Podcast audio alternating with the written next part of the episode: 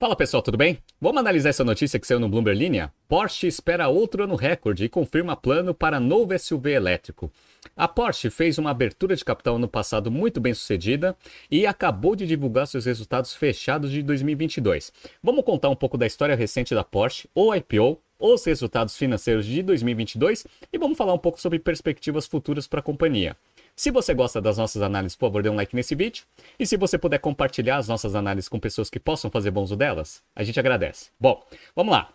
A Porsche, lá nos anos 90, estava passando por muita dificuldade financeira. Foi nesse momento que eles decidiram fazer uma atualização da sua estratégia de portfólio. A gente até apresenta um pouco desse case no curso Price Strategy Program que a gente executa aqui dentro da BTC. E aí, foi nesse momento que eles introduziram as SUVs principalmente a Cayenne, que foi a principal né, porta de saída ou salvação da empresa lá nos anos 90 e anos 2000, que melhoraram bastante os resultados da companhia. Perfeito. Melhoraram tantos os resultados que lá em 2009 a Porsche tentou fazer uma aquisição hostil do grupo Volkswagen. Não foi bem sucedido, depois eles sentaram na mesa para conversar e lá no final de 2012 a Volkswagen absorveu a operação da Porsche numa operação ali de fusão, meio aquisição combinada entre as duas empresas. Então, desde 2012 até final de 2022, a Porsche fazia parte do portfólio de marcas do grupo Volkswagen. Só que aconteceu em 2022. O grupo Volkswagen decidiu fazer o spin-off dessa operação para fazer o que a gente chama de destravamento de valor. Daqui a pouco eu explico o que, que isso significa, tá? Então, peguei uma notícia aqui do Brasil Journal, é, do dia 29 de setembro de 2022. Porsche, você já comprava o carro, agora pode comprar a ação. E aí ele fez o destravamento de valor e aí eu vou mostrar para vocês os resultados aqui desse processo, né? Mas deixa eu explicar para vocês o que é destravamento de valor. Tudo tem a ver, eu consigo explicar com o ROIC, né? Então vamos lá. O grupo Volkswagen, e eu estou mostrando aqui para quem está vendo no YouTube, tem um ROIC médio de 2,47, ou seja, muito baixo para uma montadora ali do porte da Volkswagen. A gente sabe que quando o ROIC é maior do que o custo médio ponderado de capital, você tem geração de valor econômico, que tem, por consequência, a valorização do valor do grupo Volkswagen como um todo. Quando você tem um ROIC muito próximo do custo médio ponderado de capital, aí o grupo não cresce de valor. Só que qual que é o ponto? Dentro desses 2.47 tinha a Porsche. E quanto que é o ROIC isolado da Porsche, a gente, agora a gente consegue ver, né? Estou mostrando aqui para vocês, ó, 14,55. Então, olha que interessante. Você tinha um ativo com um ROIC muito alto, só que quando você mistura com outras marcas e outras operações do grupo Volkswagen, na média estava aquele 2,47. Então, o que, que o grupo Volkswagen percebeu? Se eu isolar esse negócio, eu vou dar mais oportunidade para investidores que querem investir só na marca Porsche e não no grupo Volkswagen como todo, beleza? E a segunda coisa, vai ser um ativo muito atrativo para os investidores, porque ROIC de 14,55 é, contra 2,47, obviamente você tem uma perspectiva de valorização desse ativo muito maior do que do grupo combinado. Perfeito. E foi basicamente isso que aconteceu. Além do ROIC alto, as margens operacionais da Porsche eram bem superiores ao das, da, da Volkswagen. Estou mostrando aqui no YouTube, ó. Peguei aqui, ó, margem operacional das montadoras aqui é, em 2021. A Ferrari é a primeira com 25,2% de margem operacional, a Porsche era a segunda, 16%. Olha o grupo Volkswagen aqui, pessoal, 7,4%. Então, em termos de eficiência operacional, a Porsche era mais que o dobro aqui do grupo Volkswagen. Então, era um ativo que ia ter muita demanda para os investidores, porque tem resultados operacionais muito bons, boas margens e também retorno sobre capital investido muito superior ao grupo. Perfeito. E aí foi feito o IPO. Deu certo? Deu muito certo. Tanto é que eu peguei uma notícia aqui do dia 6 de outubro de 2022 da Forbes, Porsche ultrapassa a Volkswagen como montadora mais valiosa da Europa. Deu tão certo que a Porsche começou a valer mais que o grupo Volkswagen. Sensacional, né? E aí no dia 10 de outubro de 2022, outra notícia da Forbes, Porsche é a marca de luxo mais valiosa do mundo, avaliada em 33,7 bilhões de dólares. A marca deixou Louis Vuitton e Gucci para trás, segundo a consultoria Brand Finance. Então, foi muito bom ah, o processo de abertura de capital e também é, os resultados após a abertura de capital. Muito bom, né? Vamos entrar agora na notícia e depois a gente entra nos financials aqui da Porsche, né? Então vamos lá. A Porsche disse que espera retornos aproximadamente no nível recorde do ano passado, com base em modelos atraentes e preços altos, desde que um cenário econômico já desafiador não piore ainda mais, né? Então, se 2023 pelo menos andar próximo de 2022, os resultados tendem a ser muito semelhantes aí aos atingidos ali em 2022, né? Vamos lá. A margem operacional da montadora de carros de luxo deve atingir 17 e 19% neste ano, em comparação com 18% no ano passado, disse a Porsche nessa segunda-feira, dia 13.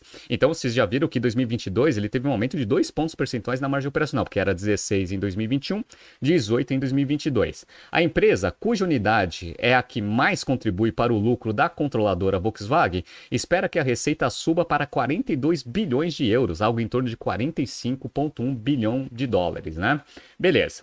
A Porsche, a montadora mais valiosa da Europa, após o IPO de grande sucesso no ano passado, que desafiou um mercado fechado para ofertas, disse que tem carteiras de pedidos bem preenchidas, ajudando a evitar parte da pressão dos problemas contínuos na cadeia de suprimentos. Então, ela já tem ali bastante matéria-prima para conseguir fazer os carros que eventualmente vão ser demandados no ano de 2023. Isso é bom, porque aí você fica né, mais protegido contra as oscilações aí das cadeias de suprimento, né?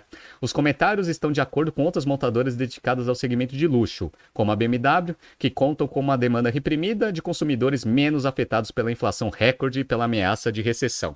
Mercado de luxo, né, pessoal? Mercado de luxo, ele tem uma uma resistência a crises financeiras muito maior que outros segmentos ali do mercado. Então, dado que a Porsche também está posicionada ali no segmento de luxo, eventualmente ela tem bons resultados mesmo com a situação econômica muito ruim, né? É, o fabricante do lendário carro esportivo 911 visa retornos de mais de 20% ao longo do tempo. Também ofereceu mais vislumbres sobre o plano para um novo SUV totalmente elétrico de alto desempenho, definido para lutar contra o motor a combustão do puro sangue da Ferrari, SUV híbrido que já está à venda. Então ele já tem até um target ali nos novos lançamentos que vai ser competir no mercado do puro sangue que é SUV que a Ferrari lançou recentemente, né? Muito bom. Bora! A empresa também está expandindo sua unidade é, fabricando carros de edição especial e acabamentos sofisticados. Assim, estamos destacando e fortalecendo nosso posicionamento esportivo de luxo, disse o CEO daqui da companhia. Estamos observando pools de lucros crescentes nesse segmento, em particular na China e nos Estados Unidos. Eu vou mostrar para vocês o quanto que representa a China e a América do Norte na receita total da Porsche em 2022.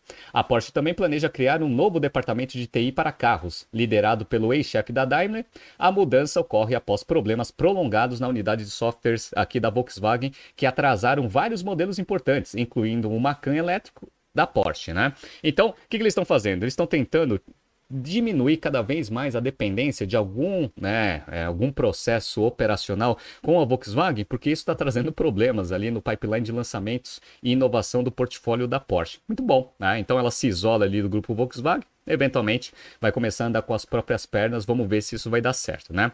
Vamos entrar agora nos resultados financeiros e agora eu vou mostrar para vocês quais são os carros mais vendidos, etc e tal, né? Bora! Então, ó, para quem está vendo aqui no YouTube, eles conseguiram chegar numa receita total aqui de 2022 de 37,6 bilhões de euros, um aumento de 13,6% em relação à receita de 2021.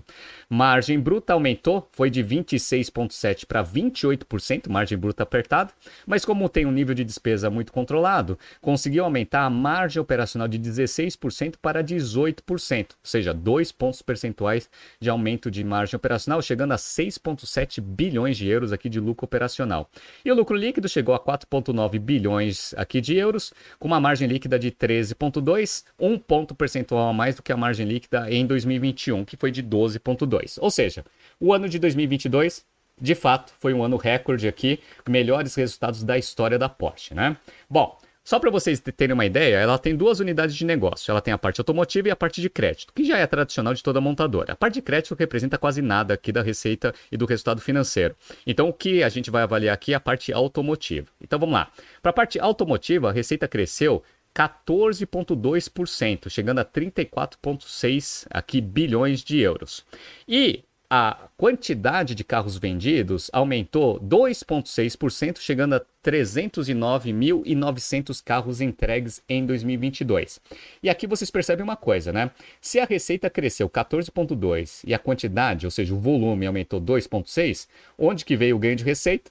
Veio na parte de preço, né? Então o preço médio do carro passou de 100 mil euros para 112 mil euros. Mesmo com aumento de preço, a demanda também cresceu. Então, elasticidade muito baixa, setor de luxo, isso a gente aprende ali quando a gente ensina a estratégia de precificação, né? Beleza. E as margens operacionais aumentaram bastante, né? Então as margens operacionais, margem EBITDA passou de 24,5% para 25,2%, aumentando o EBITDA aqui de é, 5 bilhões para 6,4 bilhões aqui. Não é EBITDA não, aqui é lucro operacional. Então teve um aumento de 27,6% no lucro operacional de 2022. Agora vamos entender um pouco como que está a composição de vendas. Né? Vamos começar por região. Quando a gente pega por região, 30% das vendas foram para a China, 26% para a América do Norte, ou seja, 56% é onde eles têm a perspectiva de aumento ali de demanda em 2023. Isso é bom, né? Aí, depois você tem aqui a Europa, excluindo a Alemanha, 20%, e depois você tem a Alemanha com 10% aqui das vendas totais. 15% são os outros países espalhados pelo mundo, né? Em termos de volume, Renato, dos 309 mil carros entregues em 2022, 95,6 foi Cayenne, 86,7 foi a Macan, que é uma SUV um pouco menor. Então, quando você soma os dois, dá quase 59% do volume total vendido da Porsche em 2022 foi SUV. SUV grande, Cayenne, e SUV pequena, Macan. Aí depois você tem 40 mil unidades da 911, que é o carro icônico aqui da Porsche, 34 mil, ah, que é a Taycan, 34 mil também a Panamera e 18,2 mil carros aqui a 718, né? Então, vocês percebem aqui que aquela estratégia de introduzir SUV foi muito bem sucedida. Tanto é que tem um monte de montadora fazendo isso, a Lamborghini, a Ferrari, e isso foi cópia da estratégia que a Porsche implementou lá nos anos 90, começo dos anos 2000, tá? Bora! Olha que legal, para quem gosta de segmentação de portfólio, a Porsche aqui ela tem três segmentos aqui onde ela inclui os produtos que ela vende para o mercado, né? Então ela tem carros esportivos, limousines esportivas e carros utilitários. Então, ó, nos carros esportivos, tem um segmento que ele chama de Icon, o ícone aqui, que é o 911, e tem aqui o Driving Fun, que é o 718, que é o carro de entrada deles, que já é uma fortuna, né? Beleza, então, ó, já está muito bem segmentado para duas ocasiões de uso, né? Nas limousines, você tem aqui o Elegance, que é o Panamera, e o Performance, que é o Taycan, que é o carro híbrido ali da, da companhia, e aqui eles têm aqui quatro portas, né? Então, diferentemente do Porsche tradicional que tem duas portas, aqui tem quatro portas E aí tem os utilitários. E olha que interessante. O utilitário tem o Lifestyle, que é a Macan, tem o Functionality, que é a Cayenne, e eles estão lançando uma que eles vão chamar de Prestige que é aquele novo SUV elétrico que vai com, com, competir ali com o puro sangue da Ferrari. E é engraçado, né? Porque eles chamam essa nova SUV de prestígio, né? Eu já achava que se você tivesse aqui um 718, você já estava, né, com muito prestígio aí no, no mercado, na roda de amigos, né? Eles acham que não, né? Eles ainda vão lançar o carro de prestígio aqui da marca, né? Beleza, bora.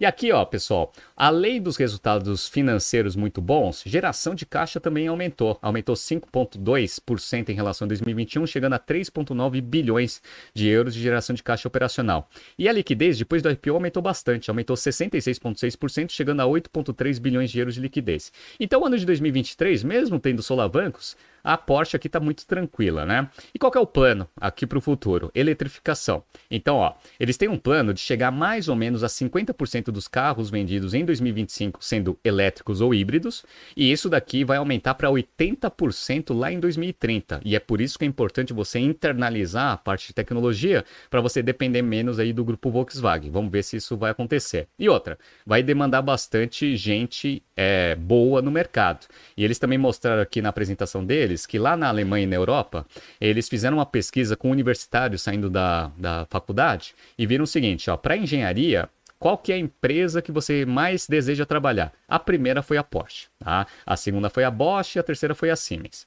Para TI, tecnologia, ela ficou em quarta. Ela só perdeu para o Google, Microsoft e Apple, que são empresas de fato, aí empresas de tecnologia. Ficou na frente da Amazon, Interessante isso, né? E para a parte de negócio, se você fez administração, a Porsche também é a empresa mais desejada dos universitários ali na Europa. Então, a demanda ali por capital intelectual vai se manter forte e ela vai ter bastante opção, porque é uma empresa onde todo mundo está querendo trabalhar atualmente. Aquele processo de IPO ano passado foi muito bom para a Porsche, né? E aí o market cap atual aqui da Porsche, ó, tô mostrando para vocês, atualmente o market cap da Porsche está em 112,8 bilhões de dólares, né? Quando você compara com a Ferrari, a Ferrari é muito menor, 48,9 bilhões de dólares, né? E quando você compara com o grupo Volkswagen, 81 bilhões, ou seja, a Porsche já está bastante na frente em termos de valorização de mercado do que o grupo Volkswagen, ou seja, o destravamento de valor pretendido no IPO deu muito certo e as perspectivas futuras aqui para a companhia são muito boas. Vamos ver o que vai acontecer. Tá surgindo aqui alguns BTCs News passados para vocês se atualizarem. Não se esqueça de inscrever no nosso canal e na nossa newsletter. Grande abraço e até amanhã.